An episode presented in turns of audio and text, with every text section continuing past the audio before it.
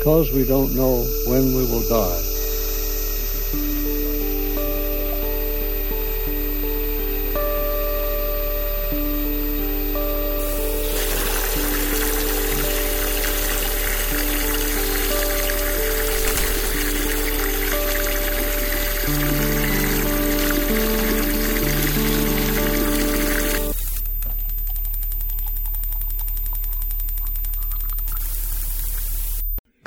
欢迎收听第一百八十五期的迟早更新，我是锵锵。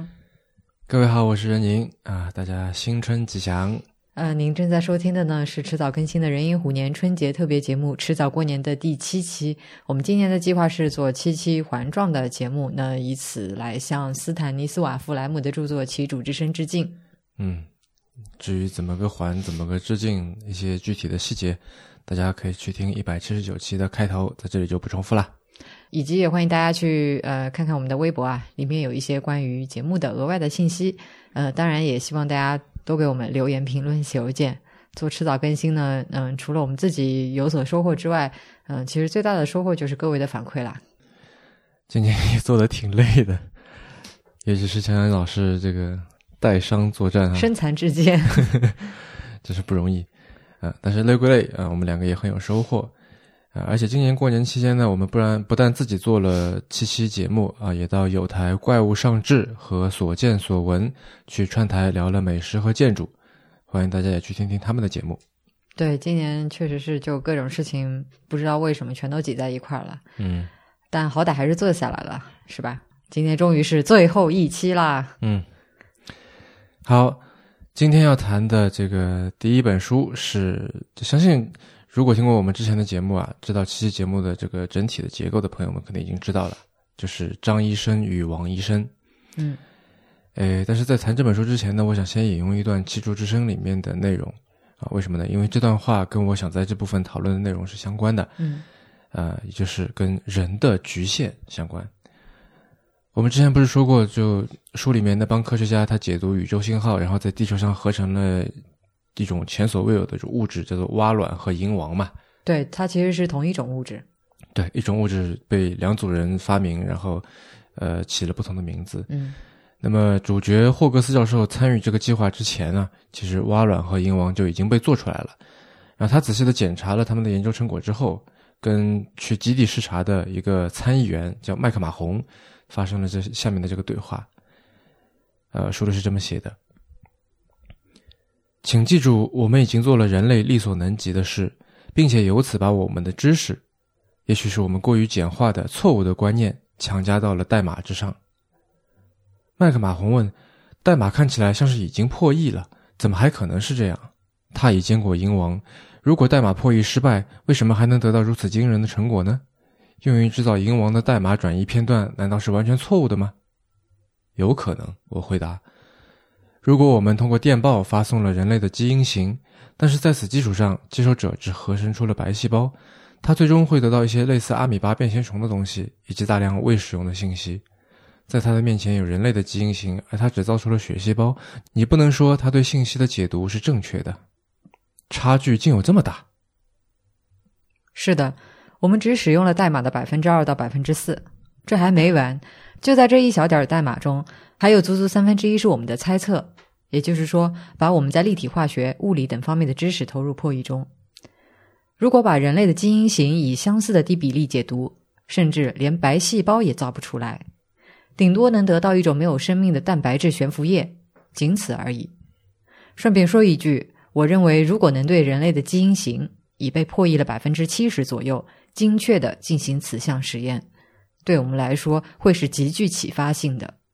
但我们不能这样做，因为我们既没有时间，也没有资源。他问我，我认为发信者和人类在文明发展程度上有多大差异？我说，虽然冯霍尔纳和布拉斯的统计数据表明，人类第一次接触的对象最有可能是一个拥有一万两千年历史的文明，但是我相信发信者所属的文明可能有长达十亿年的历史，否则发射促进生命信号就没有任何合理的理由，因为这种效果在短短一千年的时间里根本不会显现出来。嗯，呃，从这段话里我们可以看到哈，局限有很多个维度。技术当然是一个，认知也是一个，嗯然后时间啊、资源当然也是，嗯然后观念也是，啊，另外就是我们在之前的节目里面说过的，你的生命长度也是。啊，那当然，在我们的节目里面啊，能分配给谈一本书的时长也是有局限的，所以呢，今天我想从两个角度来聊聊张医生和王医生里面所涉及到的个人和环境的局限，啊，然后我们也会谈到一些刻板印象 （stereotype）。那关于刻板印象呢，我想先要说明一下哈，觉得要先打点预防针了。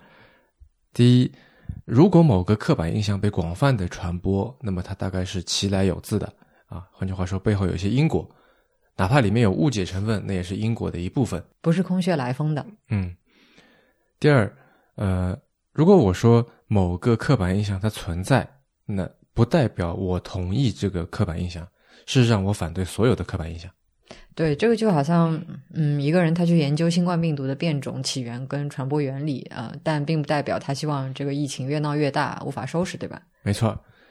好，预防针打完了，我们开始哈。首先，我们从个人角度出发，呃，有一个名词叫做单位人。我记得是在呃第一期，就是呃一百七十九期里面，不是说过单位办社会啊、这个概念嘛？嗯，那单位人应该就是呃这里面说的这个就是单个的人喽。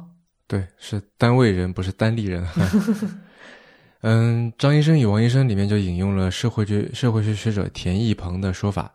那么田义鹏提出过一个概念叫做单位共同体。嗯这个共同体里面的单立，这个共同体里面的单位人呢有三个特点。第一个是封闭性。之前不是说到铁西区有西迁东建嘛？嗯现在那块地方是一个很不错的区位，但是在当时是属于近郊或者说城乡结合部新建起来的一个社区这样子。那这就导致它几乎没有什么历史和传统的社会关系可以去继承，因为大家都是新的住户，嗯一个从零开始建的一个社区嘛。那么社区文化也是从零开始的，而且因为这里面每一个家庭、每一个个人都属于单位，所以社区文化有着非常强烈的单位的影子。嗯呃，等一下，就是我可以理解，他每一个家庭可能是属于单位的，但难道每一个个人也是从属于单位的吗？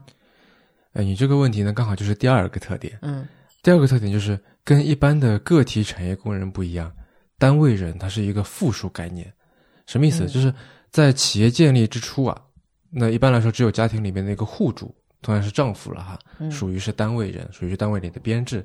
但是在当年呢，有一个运动叫做家属革命化，嗯要建设革命化的家属队伍。简言之呢，就是要把家属也动员起来，参与生产，参与社会活动，啊，怎么参与民兵队啊之类的。我那天还在孔夫子上看到一本书啊，一本旧书，叫《大庆家属革命化的标兵薛桂芳》，啊，是当时的这个表彰材料。嗯那于是呢，就除了丈夫之外啊，妻子也开始被慢慢的纳入单位了。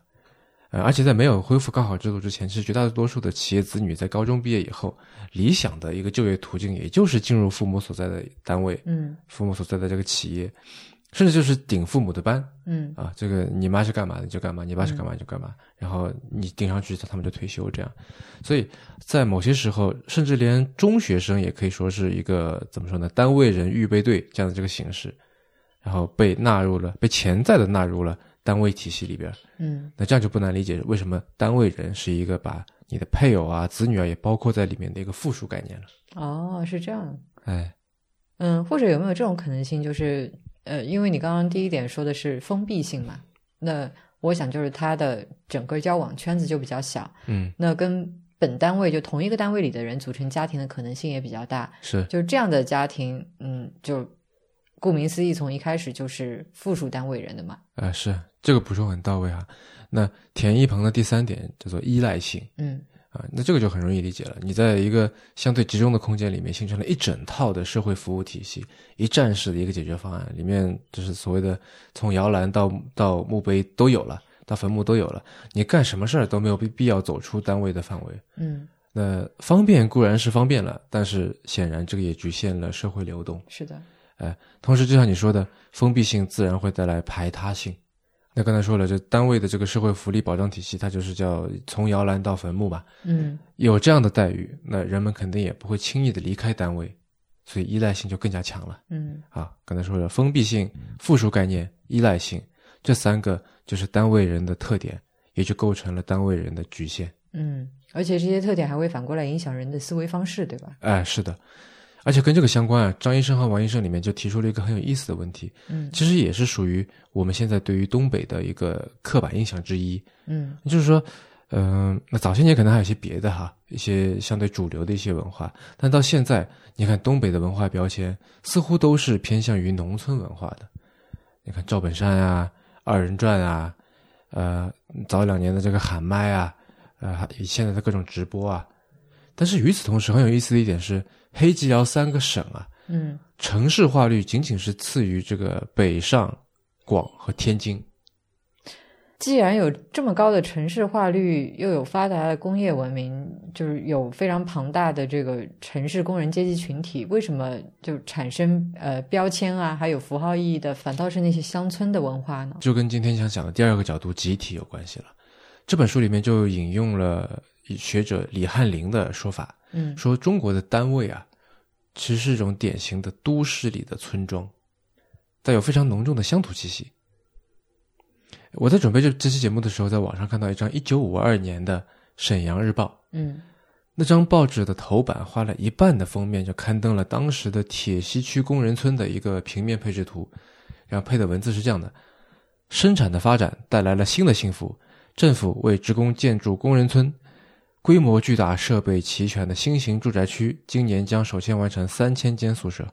啊，它的那个名字就叫做工人村，对吧？对，我觉得像这种命名方式到现在其实都还不少见，很多地方还保留了下来。比如说有一些老小区就叫某某村这样子。嗯啊我在很多地方都看到过，就是能够看到当年单位属性的，比如说邮电新村之类的。嗯嗯嗯，这里面可能有当年吴哲小路十都在做的那种新村运动的这个尝试哈。嗯那也许这里这个命名也体现了某种认知吧。嗯那这样的单位办社会体制下面的工人村，在东北曾经大量大量的存在。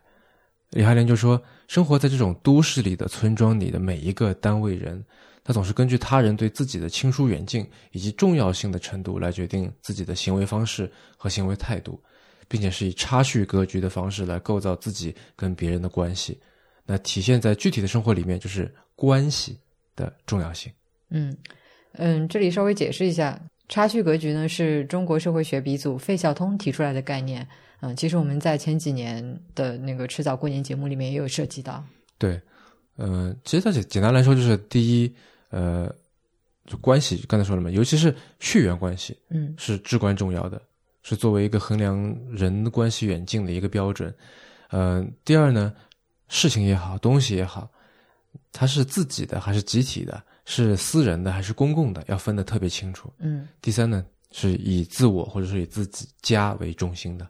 嗯呃，那当然啊，听到这里，这个大家不要觉得说好像我我是在说这套东西是东北人或者农村人特有的。显然，南方人、城市人照样有这套东西。呃，费孝通在他那个文章里面就写过嘛，他举了个例子说，苏州人家是临河而居的，然后有不少的人家就往河里面倒马桶，他根本不会管别人在这个河里面在洗衣服、洗菜，他不觉得有什么要要注意的地方，要要道歉的地方。为什么？因为这个小河是公家的。对，其实我们虽然不是苏州人，但是因为也是在水乡长大的，嗯这种场景也经常看到。就小的时候以前，嗯是，然后比方说像张继的那个南货店里面，它也是以南方为这个故事背景来讲的嘛，它里面有什么走后门买香烟这种啊，也是靠嗯亲戚关系什么的。那当然了，话又说回来了，也不是说南方人、城市人照样有，就证明了这个东西某种合理性。是，就好像鲁迅说过嘛，外国也有臭虫，外国也有老鼠，那这不意味着中国的臭虫就不用去理它了，不用去管它了，对吧？嗯，这当然跟当年机制不健全，导致公共资源被私人化啊，以及就是各种资源稀缺嘛，然后导致就是有一个寻租空间有关系。但是差序格局这个东西，的确是在农村或者说现代化程度比较低的地区，更容易成为一个社会主流。所以就好像在书里面出现很多次的，你在东北办东北要办什么事儿，首先想到的就是找人打电话嗯去找关系、拉关系、搞关系。平时大量的时间就花在维护关系上面，因为关系就等于你的资源，等于你在有需求的时候去可以去动用那种东西，然后你要动用它也很正常。你如果关系不如人，被人挤下来了，就算不是心服口服，但是也只能认栽，你最多就多弄几句。嗯，这个现象当然不仅仅是在东北才有啊，只是就是大家的刻板印象当中就觉得好像在东北更加普遍一些。嗯，但话说回来了，这也没人做过统计啊，这反正也是我们个人的一个印象，以及一从一些东北朋友那里听来的一些信息。因为我跟你都没有在东北长期生活的经验嘛，嗯，如果有说的不对的地方，欢迎欢迎大家来指出。啊，以及还有一个刻板印象，这也是我一直以来的一个疑惑，就是似乎在穿着打扮方面，嗯，我对这方面不在行，但是始终有这么一种感觉，就是在时尚界有一种叫东北 style 的东西。什么样的风格？嗯，有点难描述，但如果硬要比较的话，我觉得好像跟美国的那种黑人街头文化有点类似。就是那种比较 张扬的，嗯，炫耀的、浮夸，然后很艳丽、浓重、凶狠的这种感觉。嗯，所谓的什么，呃，大金链子、小手表、貂皮纹身、小挎包、小皮裙大波浪 什么什么的 这种东西。你这个听上去不就是马大帅加野狼 disco 吗？嗯，我记得我记得好像之前老早之前我们在节目里面提过马大帅，然后我当时表示不太了解。不知道马大帅，不是我们那时候是不知道谁是范德彪哦，嗯，后来去学习了一下，嗯，那当然了，我相信听到这里哈，也许有些东北朋友，或者说有东北朋友的朋友会觉得说，我就不是这样子的，或者说我那个东北朋友就不是这么穿的，嗯，那我当然不是说全体一亿多东北人都是穿成那个样子的，但我相信我们都知道这样的刻板印象事实上是存在的，嗯。我讲个笑话，那这个笑话是真的不知真假了哈。嗯嗯，我有个研研究消费的朋友跟我说，说有两个品牌在东北卖的比中国其他地方都要好。哪两个？一个是 Dolce Gabbana，一个是 Kenzo。为什么呢？Kenzo 因为它有一个图案，有个 logo 是老虎头，是那老虎是百兽之王嘛，就看着很霸气，胸口很大一个老虎头。然后那岂不是今年卖的格外好？哎，有可能。然后那个 Dolce Gabbana 呢，是因为它的缩写不是 DNG 嘛，嗯，那就代表大哥。好吧，这个解释也实在是，嗯，那如果这样子的话，大概像什么 Hugo Boss 这种牌子应该也卖的不错。嗯嗯，但它毕竟还是英文嘛，就没有大哥这么 直观，它显得洋气嘛。嗯呃，玩笑归玩笑，就是对我也有这个刻板印象，就是好像很多东北人，尤其是男性啊，就是。似乎希望别人以为自己是混社会的，就让人觉得自己是个狠人啊，那才会去就追求这种比较霸气的范儿吧。对，范德彪不是就是什么辽东第一狠人？嗯，那我我要说了哈，当然这样的人到处都有，但为什么他会成为东北的一个标签呢？那根据这本书里面杨英和殷先锋的这个描述，我觉得一部分的原因是社会失范。嗯。嗯，失去的失，然后这个范式的范和范围的范，这可能是由来已久的，就是从闯关东开始。最近那次可能是，呃，上世纪九十年代的这个下岗潮。那当然，在那个年代，下岗是全国性的一个现象。但由于刚才说的这单位人的特点和差序格局，所以下岗潮给东北社会带来的冲击就更加深远了。这些单位人们，他们心里的这种被抛弃感也就更加的厉害。书里是这样写的，今天帮我念吧。嗯，被抛弃以及随之而来的可感知的社会失控，一方面在于突然的失业下岗和贫穷价值观崩塌，另一方面也在于单位本身的崩溃。靠诸多单位建立起来的城市在发生震荡，单位以往既是工作提供者，又是福利提供者，他的大院中包括了自己的生活和其他所有，但现在这个单位自顾不暇。他最先砍掉的或者忽视的，就是后勤和社会服务的职能。沈阳相对来说生存空间还要大一些，毕竟单位众多，整个城市可以通过市场流通、机关、各种事业单位而保持一种相对的活力。对于那些只有三两个大厂支撑起来的城市来说，麻烦是最大的。单位的崩溃就意味着城市功能的丧失，意味着社会解体。九十年代，社会的失范开始在各个层面上表现。嗯，然后他们就列举了不少的例子，嗯，比如说一个货运司机，他跑了不到一千公里就被宰了二十多次；比如说张医生当年学学开车学驾驶的地方是在一个展览馆里面，嗯，然后这个展览馆就是不是说这个展览馆还有驾校业务啊，而是因为呢这个教车的教练在展览馆里面有熟人，然后这个熟人就把空的这个场地给他用来教教人开车。嗯那作为回报，我相信这个熟人肯定也能换点好处。毕竟所谓有权不用，过期作废嘛。呃所以也就不难理解为什么在九十年代开始的那十几年里面，东北会有大大小小那么多的贪腐案件。嗯然后当中有一些性质非常恶劣，什么黑龙江的卖官产业链啊，还有前两年审判的那个辽宁的徐长元家族案件等等。嗯那么社会的失范的表现之一就是这样子的，就是所有人都在掂量自己手里面的资源，挖空心思要去利用好它，去把它最大化。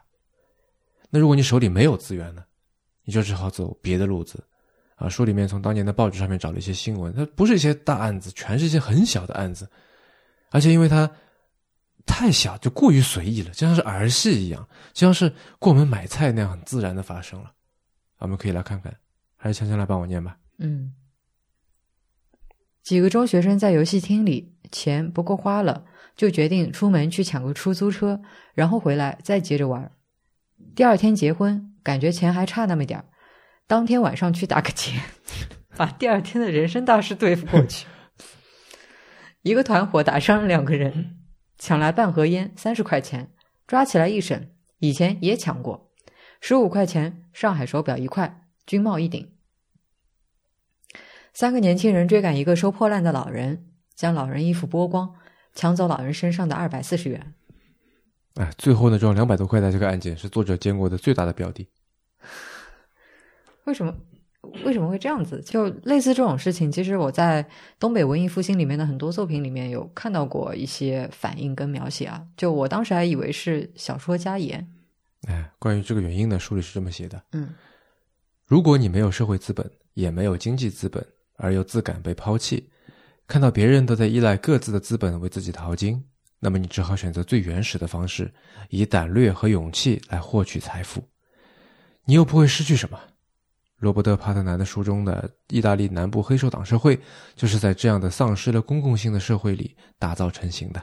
嗯，你说到这个，我想起就是在之前某一期的复杂问题里面，就我们也谈到过类似的内容嘛。嗯，就是在一种普遍的长期的不信任当中，嗯、作为社会机制的代偿，才产生了这个呃臭名昭彰的意大利黑手党。对，嗯，这种普遍的长期的不信任，书里面的说法是这样的：每个人身上所表现出来的就是麻木，嗯是是非不再重要，浑浑噩噩，社会里没有人负责任。比如说，《沈阳日报》上有篇文章，批评公共汽车上男青年从车窗向马路上撒尿。比如有人新自行车被偷了，大家呢有的建议是买辆旧的。嗯我们知道这个旧的自行车很有可能就是贼赃嘛，嗯或者呢去偷别人的补偿一下。也有人批评说：“哎，你傻呀！一辆新车停在路边，怎么可能会不被偷呢？”以及还有一个老太太，呃，晚上有人敲他们的门求救，说外面有流氓，然后他女儿想去开门，就被老太太拦住了。他说：“谁知道怎么回事？兴许是坏人在外面装神弄鬼呢。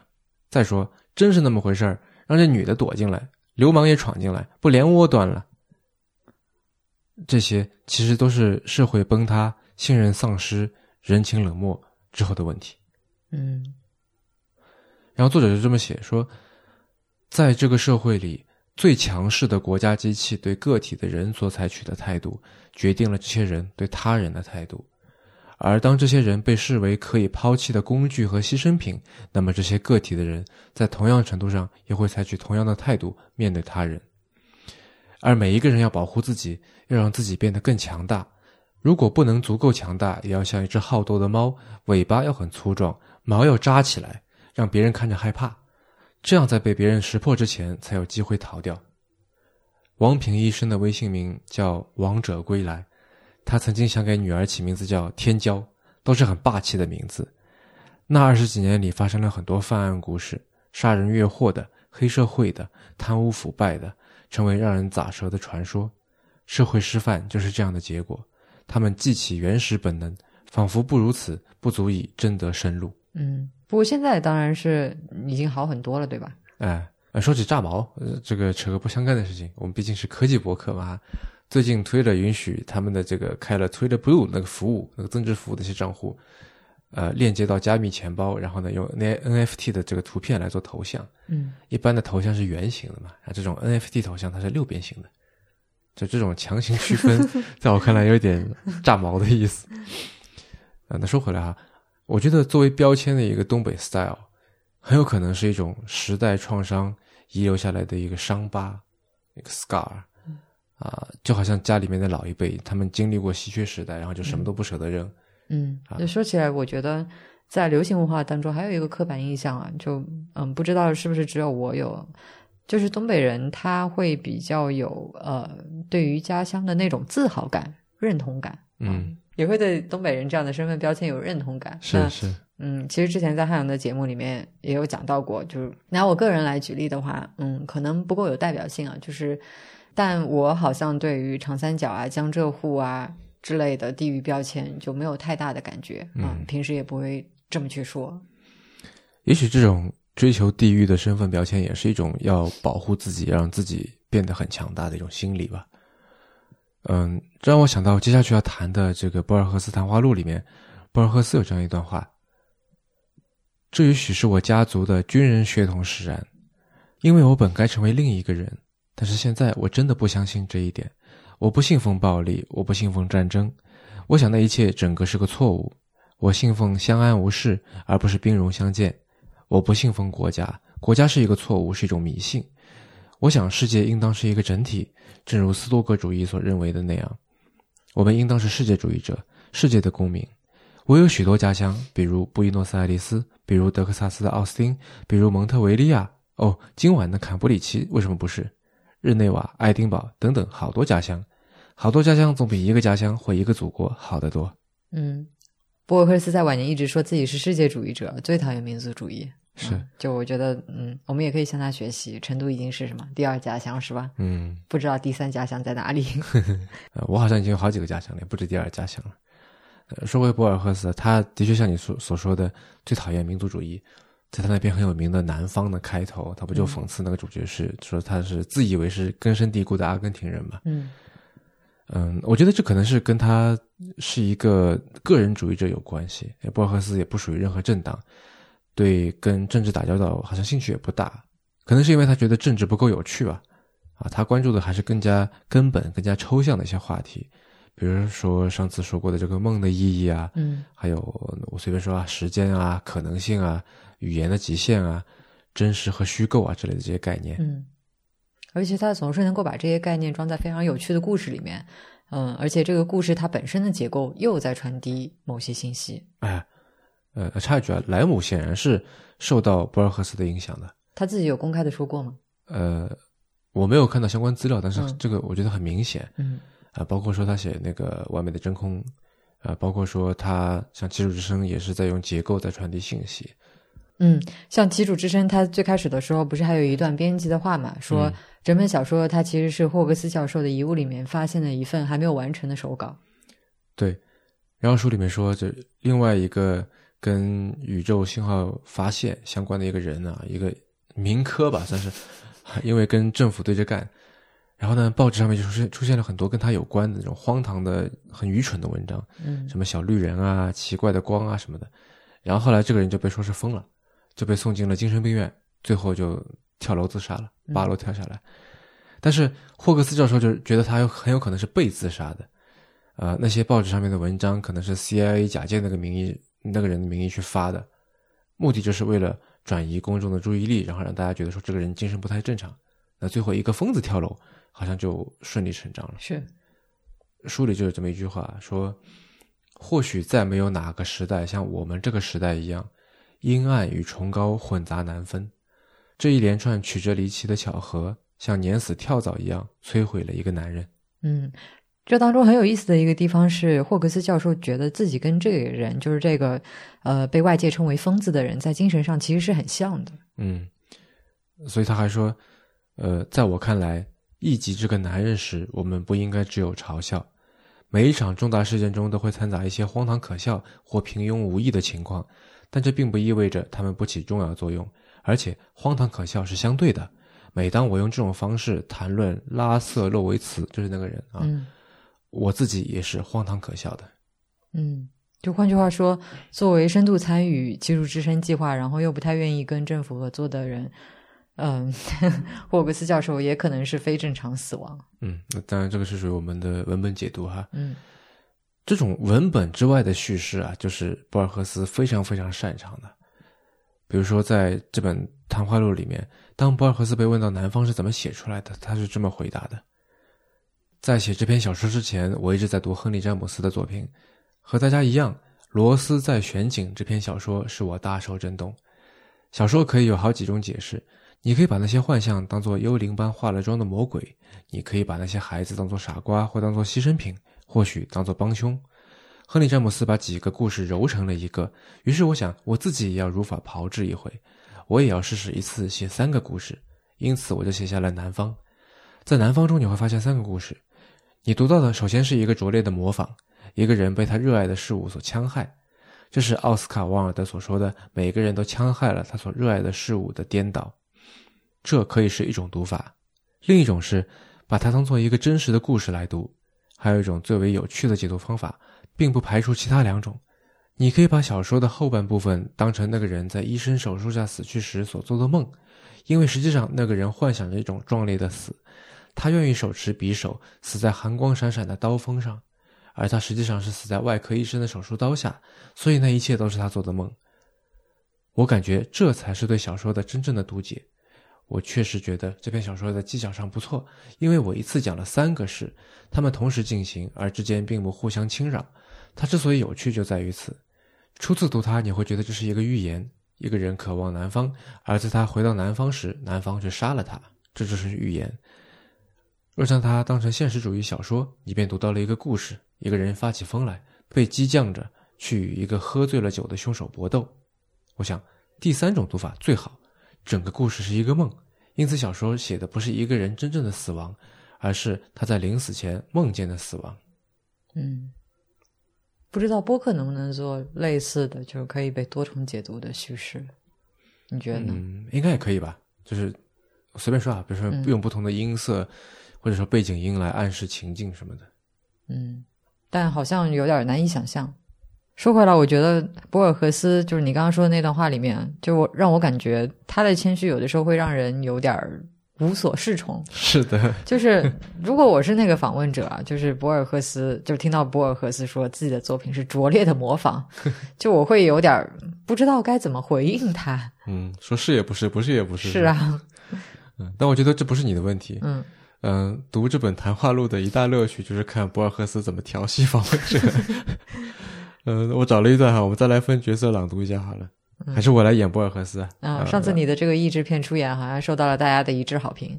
嗯，那再来一次好了。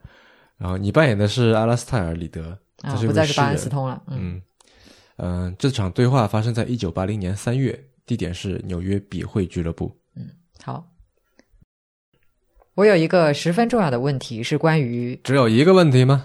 暂时只有一个。好，暂时只有一个，时间还早。这个问题是时间总是还早。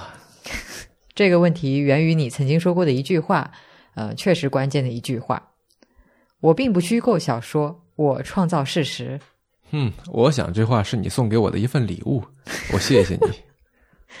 我们是否可以暂时假定你说过这话？那好，如果我说过。是的，我想你很有可能说过。谁知道呢？这话也许是我内疚。内疚？不，不是内疚。但我不知道我是否说到做到了。你以为两者有什么不同？我并不虚构小说，我创造事实。依我看，在事实与虚构之间并没有什么不同。哦，这倒是今晚一个颇为激进的观点。哦，不是唯我论的虚构，就是过去的事实。过去还不都是记忆？过去还不都是那变作了神话的记忆？但同时，你又经常把你的虚构小说弄得模模糊糊，让人以为那是真事儿。在人们费了九牛二虎之力查阅你小说所涉及的事件后，才发现有两件是真事儿，而另外三件他们在哪儿也查不到。那么，你是不是有意这样做？你搞的是？对，我是我年轻时有意而为，如今我已经太老了，没精力搞这种游戏了。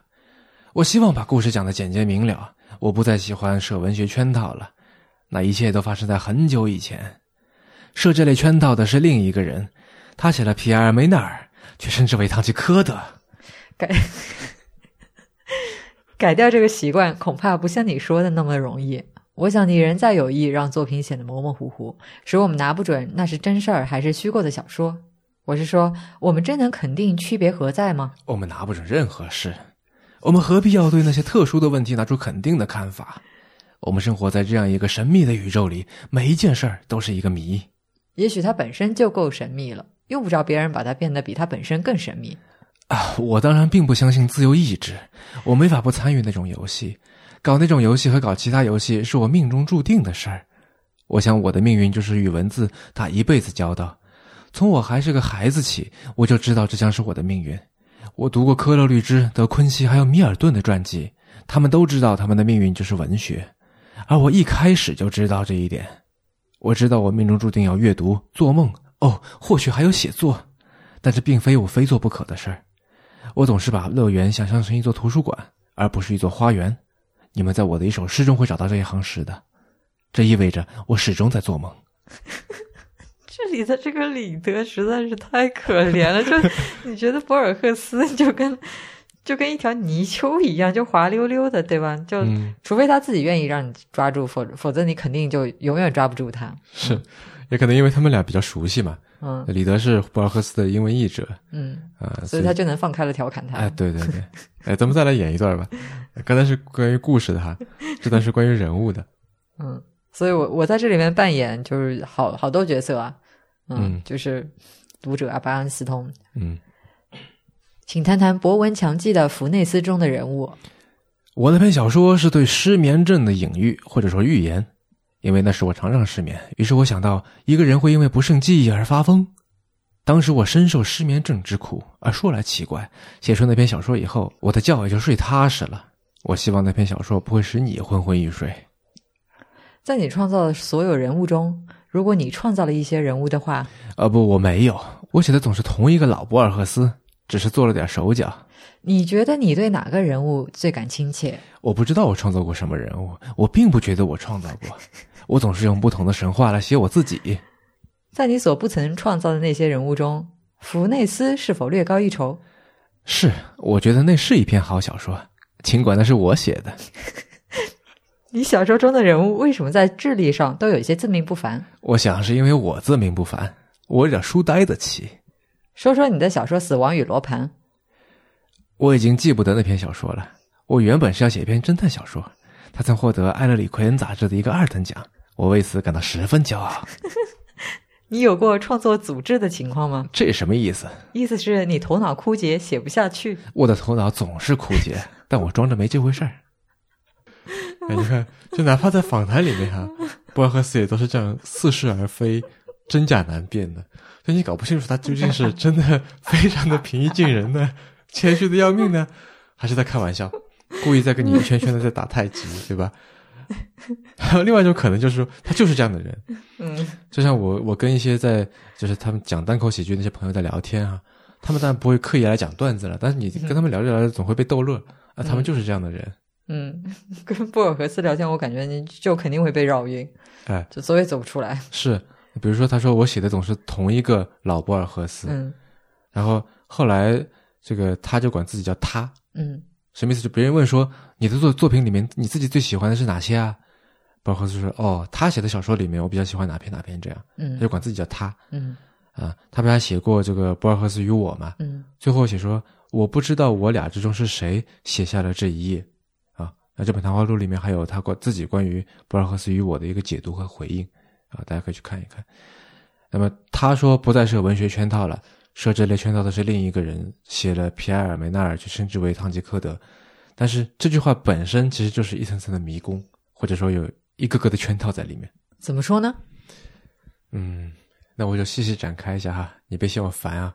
首先，写了皮埃尔·梅纳尔却被称为《堂吉诃德》，嗯，这显然是指向他的一个很有名的小说，叫做《吉科德》的作者皮埃尔·梅纳尔。嗯。但是也很显然呢，他说的是皮埃尔·梅纳尔，但是博尔赫斯写的是吉科德的作者皮埃尔·梅纳尔，标题是不一样的。那是不是他记错了呢？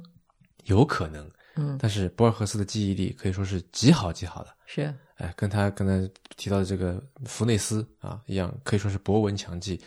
在这本访谈录里面，他当时是一个八十多岁的人啊，可以随口大段的引用神曲啊、贝奥武夫啊，引用贝惠特曼的诗啊、爱伦坡的诗、吉普林的诗，呃，莎士比亚的台词，甚至可以记住不同译本的处理方式，然后背出原文来对比。所以说，应该不是记错了，毕竟是自己的作品。嗯，那是不是？嗯，我还想到一种可能性，就是说它是只是简略的提到，就是它是一个简称。嗯，有可能，但是。博尔赫斯作为一个对文本非常敏感的人，嗯，他对作者或者是作品的这个标题啊，在这本谈话录别的地方都没有做过这种为了简化的缩略，嗯。那好了，究竟他这句话是不是用皮埃尔梅纳尔指向《吉科德》的作者皮埃尔梅纳尔这本书呢？这个皮埃尔梅纳尔和《吉科德》的作者皮埃尔梅纳尔，唐吉诃德与吉科德有对应关系吗？就是模模糊糊、暧昧不清的。嗯，哎，第二，既然提到了皮埃尔·梅纳尔和唐吉诃德，就不能不简单的说说这本书，就是《吉诃德》的作者皮埃尔·梅纳尔这个短篇小说。嗯，呃，主人公皮埃尔·梅纳尔是一个写东西覆盖面非常杂糅的一个二十世纪的作家。那么他要做一件事情，就是如标题里面所说的那样，要写一本《吉科德》。什么是吉科德呢？其实就是唐吉诃德。嗯，展开讲讲，就什么叫就是唐吉诃德？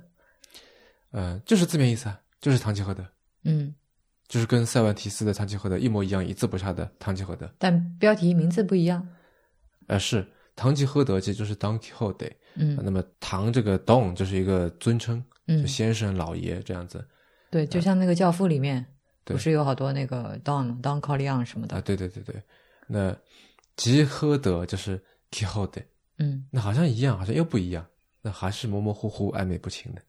嗯，但如果说这个吉诃德就是唐吉诃德的话，一样的话，那什么叫再写一本？这不是已经有了吗？塞万提斯不是已经写了一本了吗？这个皮埃尔梅纳尔他设想的计划是这样子的，嗯，就是首先他要掌握十七世纪的西班牙语，他作为一个二十世纪的人哈，然后重新要去信奉天主教，然后呢跟摩尔人和土土耳其人打一仗。然后他要忘掉他的时代和塞万提斯的时代当中的几百年的所有的历史，所以他先要跨越时代去成为塞万提斯，然后写出一部跟塞万提斯逐字逐句丝毫不差、不谋而合的小说《Quixote》。这有可能吗？所以最后他成功了吗？小说里面他成功了。嗯啊，这段我找出来，你来念念哈。行，塞万提斯和梅纳尔的文字语言完全相同，然而。后者丰富多彩的程度几乎是前者望尘莫及的。诽谤他的人会说他含糊不清，但含糊不清也是丰富多彩的一种表现。把梅纳尔的《吉诃德》同塞万提斯的《唐吉诃德》加以对照是大有启发的。举例说，后者写的《唐吉诃德》第一部第九章：历史所孕育的真理是时间的对手，事件的储存、过去的见证、现在的榜样和境界、未来的教训。外行作家塞万提斯在十七世纪写的这段综述，只是对历史的修辞的赞扬。与之相反，梅纳尔写的是：历史所孕育的真理是时间的对手，事件的储存、过去的见证、现在的榜样和境界、未来的教训。孕育真理的历史，这种想法令人惊异。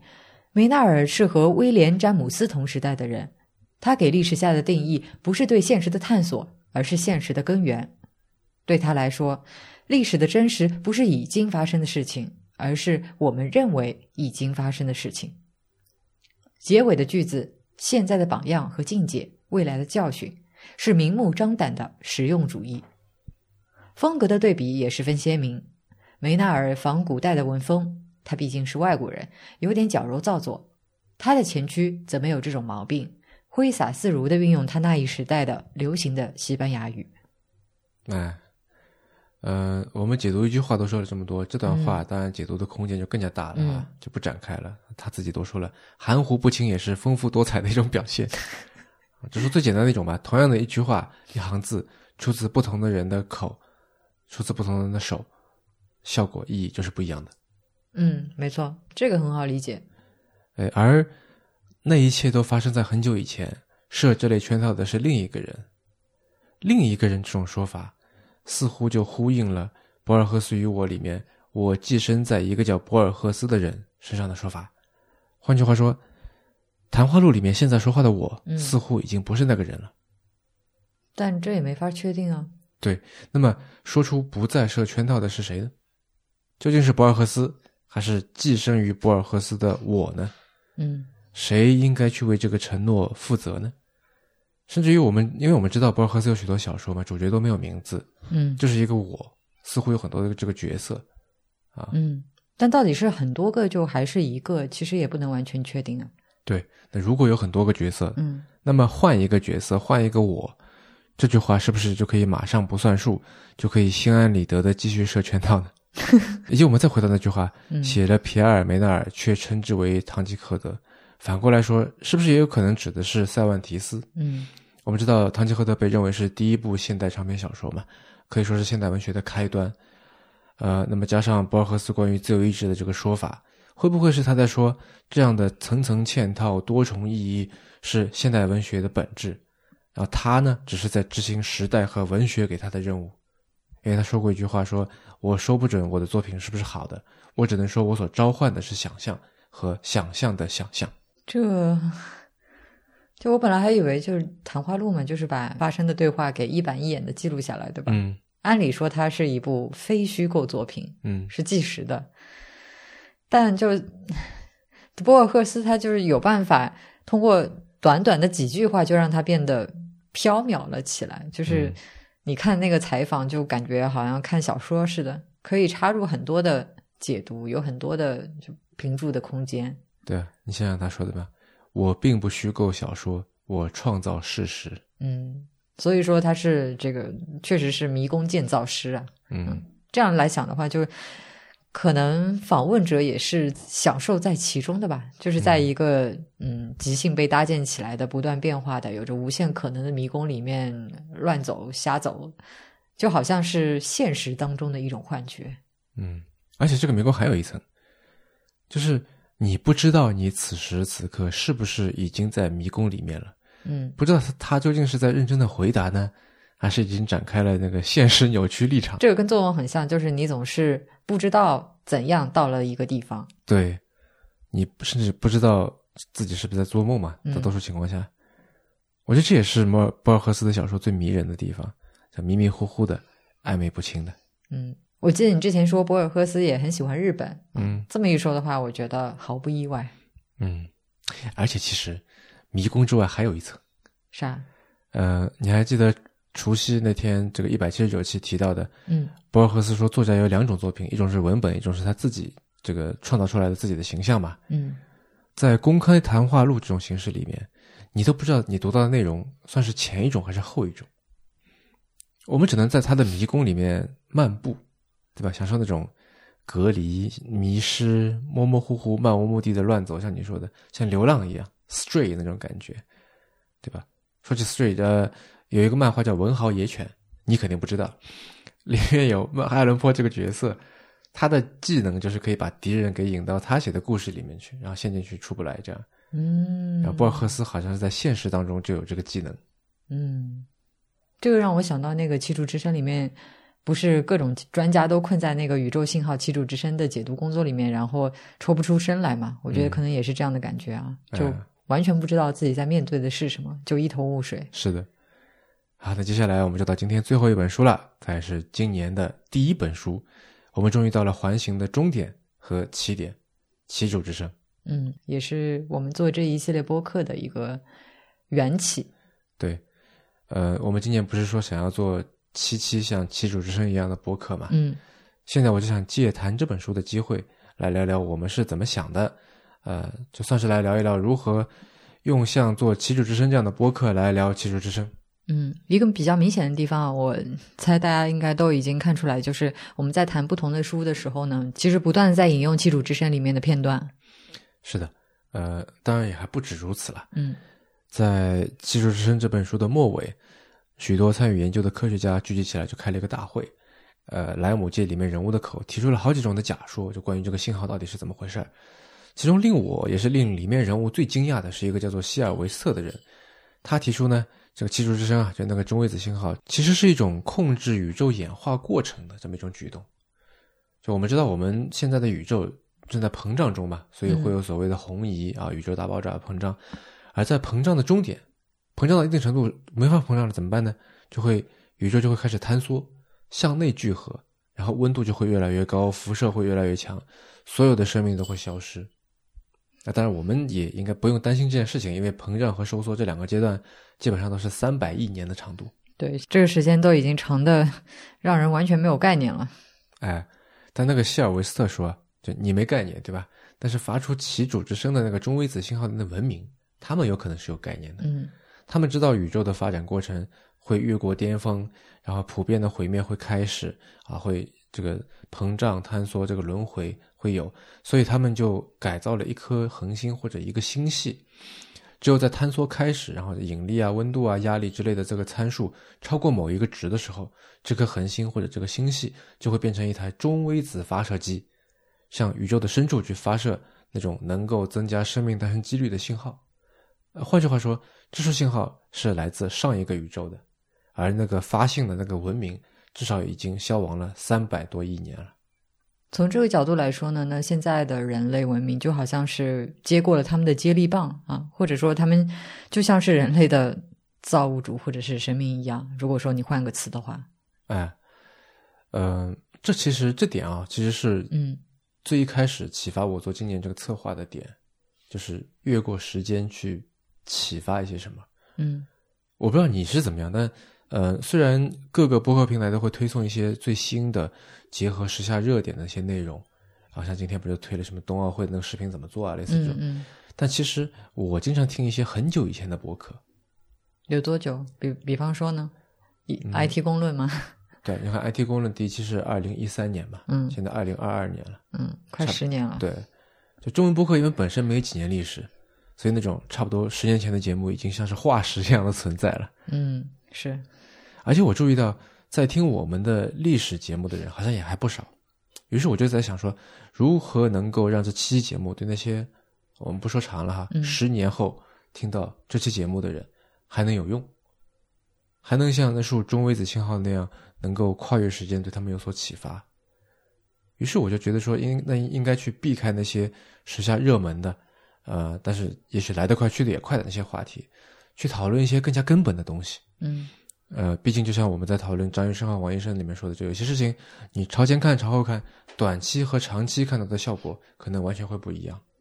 嗯，所以我们在呃一开始构想谈论的话题、构想那些关键词的时候，呃，选择的是一些比如说怀疑啊、想象啊、历史啊、连接啊、先天跟后天啊、提问跟回答啊、观看和展示啊、矛盾和一致啊、向前看、向后看。啊之类的一些一些概念是，或者说什么人类行为啊、自由意志啊、宗教信仰啊、技术演化之类的。对，嗯，这些话题其实每一个单独拎出来都可以写一套巨著啊。是的，甚至这样说，我觉得都是把它们缩小了。他们中拎出来一个，可能就可以在大学里面成立一个系来研究。嗯啊，事实上就是我们刚刚提到这些，现在也确实有很多的专业。嗯，呃，你之前在节目里面打过一个比方，我我非常喜欢。就是从井里面打水，嗯，那面对这么大一堆无比深邃的井，我们也只能尽自己的努力去里面打了一点点水出来。那今年的这七期节目，就是从很多口这样的井里面打出来的水，然后我们把它搅吧搅吧，混合成了一杯鸡尾酒。这杯鸡尾酒的名字就叫做 His Master's Voice。啊，是鸡尾酒，我还以为是无酒精饮料呢，是 mocktail。差不多，差不多。而且就像我们一直在节目开头强调的，就是内容它不是这一个系列的全部啊，其实结构也是，呃，这是我们的一个拙劣的模仿。毕竟如果内容还会过时，呃，就像血肉会腐烂一样，对吧？那么结构它就更像骨架一样，它可以在更长的时间维度里面保持对人有用啊。那。不但是每一期节目的结构，其实还有七期作为整体的结构啊，以及例如像呃第一百八十期还有第一百八十四期那样，就是谈到的书是一模一样的，但是顺序正好相反，那角度也不一样，这样子的这个节目之间形成的这种互文跟参照，以及里面埋藏的一点小小的伏笔啊，都是我们想要展现的。嗯，可能刚才这话听起来会让人觉得有点自大啊，是的，非常自恋，给给人一种说好像本来大多数人都是听着玩的，你们还较真儿了。对我们好像希望大家花心思去解读，居然嗯，像这个希望大家像田小飞对待《金瓶梅》那样去讨论，但其实不是。嗯，至少我啊，在做嗯这期节目的时候，其实是更想是挑战一下自己，看能不能在规定时间里面做出一个这样的东西来。嗯，其实节目做出来以后，就是到底能给大家多少启发，嗯，能够大家听完之后能够有多少收获，甚至说是不是听，呃，其实也不是我们能够决定了的。嗯，而且就其实，如果有些人他不知道这七期是一个系列啊，只是听了当中的一期，甚至是说听了一小部分啊、也就是涉及到三本书啊，呃，或者说这当中一本书关于阅读的，嗯、差不多几十分钟、一小时左右的聊天，嗯，或者说就算他听了几期，发现这当中存在一些勾连，嗯，可能也会觉得这是无意为之的结果，是一种巧合我。我觉得有意为之也好，无意为之也好，其实都不重要了。嗯也毕竟这个呃勾连啊什么的，这说白了也没什么新鲜的。嗯嗯、我在第一百七十九期里面不是提到有一个人叫拉帕波特嘛？嗯，他说他自己喜欢糖，我说可能是莱摩本人的心声是吧？是的，吃糖这一段完整展开的话，其实是一段关于人工和自然的论述。嗯拉帕波特的论点是，人工和自然之间的区分不是完全客观绝对的，而是相对的，并且依赖于认知参照系。我们一般认为，生物在新陈代谢过程中的排泄物是自然的产物。如果我吃了大量的糖，多余的糖就会通过肾脏排出，但尿液中的糖是人工的还是自然的，取决于我的目的。如果我故意吃那么多的糖，就为了将它排泄出来，而且我了解其中的机理，并能预测我的行动效果，那么我尿液中的糖就是人工的。但是如果我吃糖仅仅是因为我特别爱吃糖，而没有其他原因，那么尿液中的糖的存在就是自然的。我可以论证上述判断。假如有人要检验我的尿液，并且我提前跟此人商量好了，他就可以通过糖的存在情况获取信息，比如说检出糖表示是，而未检出糖表示否。这种符号性的信号传递过程再人工不过了，但只存在于我们两人之间。倘若不知道我们之间的约定的规则，那么无论谁都无法从尿检中了解到这份信息。所以说，在文化与自然之中，唯有自然现象是真正存在的，而只有在我们以某种明确的方式，通过协议或行动把自然现象联系起来的时候，人工才成为人工。只有奇迹是绝对人工的，但它们并不可能发生。这个让我想到博尔赫斯，嗯，那篇小说《小径分岔的花园》里面啊，就是那个用杀一个特定名字的人来上报纸的方式来传递嗯信息的一个中国间谍。是，嗯，把所以信息传给德国人，而且 在一个中国间谍在英国杀了个人，传给德国人。嗯说回来，你刚刚说就是今年是想要挑战一下自己啊，那所以现在节目即将完结，你觉得对结果还满意吗？我想先问问你，我觉得如果脱离语境来说的话，其实我还是有一些不满意的。嗯你能够肉眼看到有很多可以改进的地方，而且这些改进也不是需要花太多的时间跟精力的。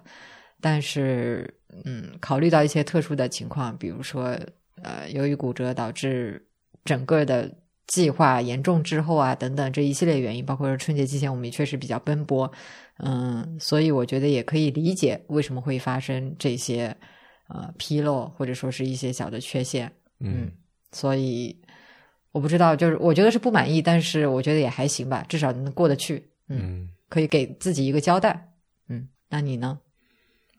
我还是比较满意的。哦，你还是一如既往的乐观嘛？我也不是说乐观了，就是我觉得那、肯定会有遗憾嗯啊，但总体来说还是满意的。哎就好像《技术之声》里面的那个霍格斯教授那样，你说他对《技术之声》计划最后那个结果算不算满意呢？嗯，应该还行吧。哎，书里的结尾是这么写的，你来念吧。怀疑主义就像显微镜，放大倍数不断增加。一开始看到的清晰影像最终会消失，因为我们根本无法看到终极事物，它们的存在只能被推断出来。不管怎样，项目结束之后，世界仍继续快乐的运转。科学家、政客和名人就宇宙智慧这一主题发表的言论已不再流行。挖卵得到了很好的利用，所以数以百万计的预算没有浪费。代码文本公开出版，任何一个疯癫之人都可以为之绞尽脑汁。比如那些曾经发明永动机的人，用尺规作图解决三等分角的人。总的来说，任何人都可以在代码中找到他想相信的东西。如果你的信念和我的一样，没有什么实际结果，那就尤其如此了。他毕竟没有令我化为尘土，我还和加入这个项目之前一样，什么都没有改变。嗯。他什么都没改变，但我觉得我们至少做这个节目还是有很多收获的。嗯，那当然你要说是不是所有关于节目的想法都百分百的实现了，那肯定没有。嗯，但像刚才说的，能够做成现在这个样子，啊，整体和部分的结构啊，那么单集内部和单机之间的这些内容勾连的点啊，基本上也都有了。那如果我们这这些事情也可以被叫做创作的话，那么这个创作过程，我觉得至少智力上的自娱自乐。这个目的是已经达到了，嗯，那至于能不能娱人，反正节目已经做出去了，要怎么听，能听到点啥，说实话也不是我的事儿了，不是你的事儿了，对吧？就像拍照，那反正同一个东西放在那里，不同的人来拍，结果肯定也不一样。嗯，反正肯定不能自己跳出来，就你看这里其实呼应了那里，这样子来解说是吧？对，那就最没意思了哈，还是看看大家能发现点什么吧。嗯，嗯，当然，如果说是以后的人来听，那么因为。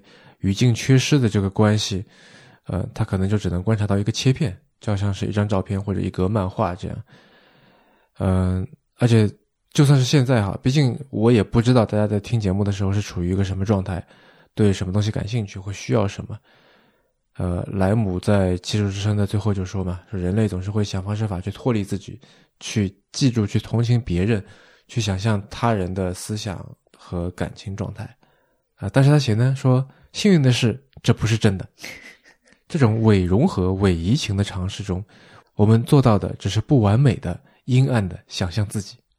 那我就不拿想象自己来浪费大家的时间了。你这话说的倒是挺像莱姆的。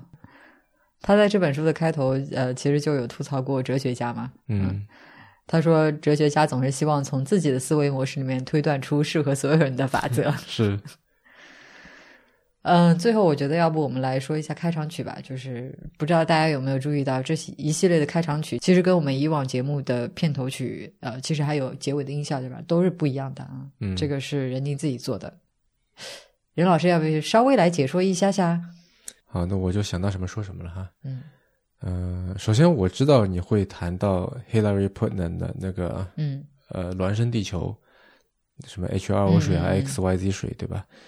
而这边本质上在讨论这个语言啊和观念的这个话题，也是迟早更新一直以来关注的嘛，所以我就想用水这个意象，就找了家里面各种各样水的声音，以水作为一个主题。嗯，以及我自己的一个想法，对对此的一个解读是说，水是生命之源。嗯嗯，那其实就是呼应了《基础之声》里面的那个嗯嗯中微子流中微子信号。是是，也可以这么说啊。嗯。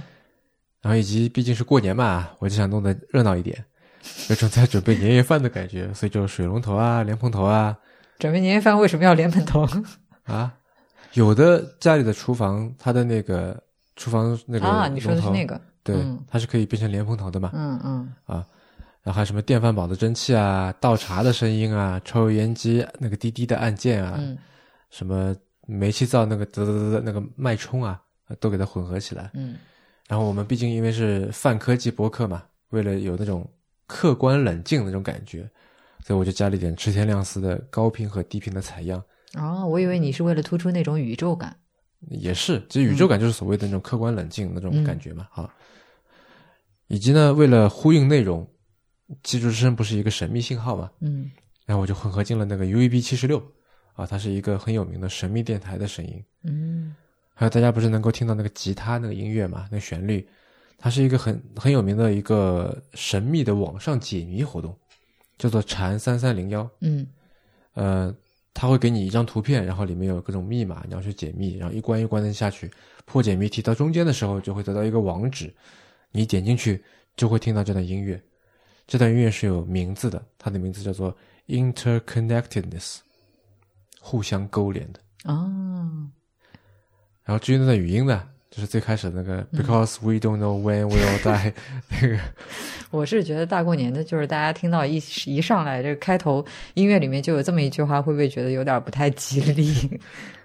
但的确如此嘛，我们都不知道我们什么会什么时候会死，对吧？啊，是，但是你也不用出来提醒，就是我们都不知道我们什么时候会变成什么样，嗯诸行无常吧。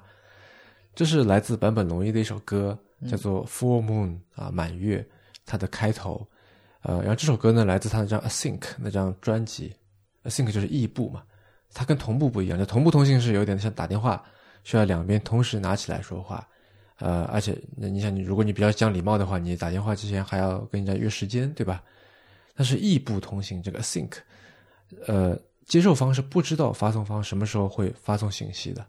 嗯，就好像发邮件啊，或者说发微信，其实也是。对，嗯所以这这七期节目，你虽然知道是会日更的，但是具体上线时间那是不确定的，不像往年都是晚上八点钟。而且在异步通信当中啊，因为接收方不知道会收到什么，所以发送方你必须要让接收方知道，说，哎，我开始发送了，嗯我发送完毕了。那这个就就是需要在信息开始和结束的这个地方加上一个标志，在节目里面呢，开场曲和结束曲就是那个标志。嗯。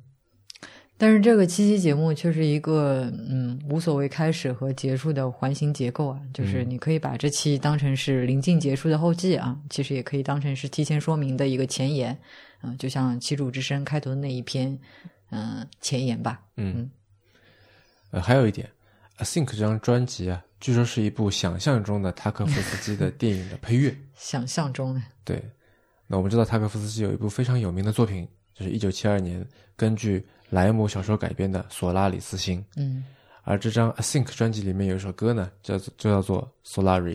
嗯，所以你觉得它其实就是在呼应《索拉里斯星》这部电影？对，呼应莱姆吧。嗯嗯所以你能够看到这一切就，嗯，三号它是以某种方式给勾连起来的，嗯有点像是咱们现在面前墙上的这一大堆拼贴，对吧？嗯，哎，之前有人在社交媒体上面问说这个墙是怎么回事儿，嗯其实就是上面每一个小纸片，其实就是一些节目当中会涉及到的点。因为七期节目节目里面涉及到的信息量有点太大了，脑子记不过来。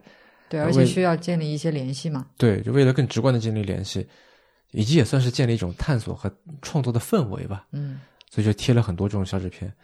我看有人说像侦探破案，然后米蒂说搞得像是要发动世界大战一样。是啊，就是嗯，我之前发给一些朋友看的时候，就开玩笑说有点像一个变态杀手的家里面嗯，贴满了各种线索，对吧？还有这个目标人物的大头照，头号目标就是莱姆。嗯另外，也可以说是有点像把我们的 show notes 里面那些原延伸阅读给具象化了。嗯，是是有点这个意思。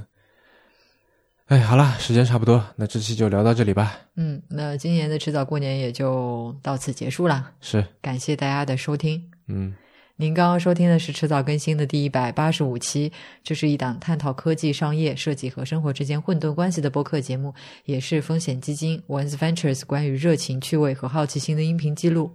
嗯，那像刚才香香说的，这也是今年迟早过年的最后一期了。今年呢，我们是想用迟早过年向莱姆致敬，目标是用一个环形的整体结构做七期像《旗主之声》那样的节目。希望大家听了节目之后，踊跃的给我们留言、评论、写邮件。嗯，非常期待来自你的声音，而且跟往年一样，我们还准备了新年礼物，是译林出版社莱姆系列的封面的主题明信片，上面还有设计师傅雨林的签名。嗯，我们今年的这个制造过年的海报也是雨林设计的，谢谢傅雨林。嗯，我俩都非常的喜欢啊。那这套明信片呢，一共是六张，我们还是会在元宵节的时候以非常主观的标准挑选六位给我们节目留言评论或者说是发邮件来的听众朋友，手写一些对他们反馈的反馈寄过去。那提醒一下，我们这个不是抽奖啊，就是呃，之前也说过，嗯，留个言啊，希望能中奖啊，这种做法是行不通的。嗯，希望大家踊跃参与啊，请告诉我们你的感想。我们的新浪微博 ID 是迟早更新，电子邮箱是 embrace at weareones dot com，拼法是 e m b r a c e at w e a r e o n e s 点 c o m。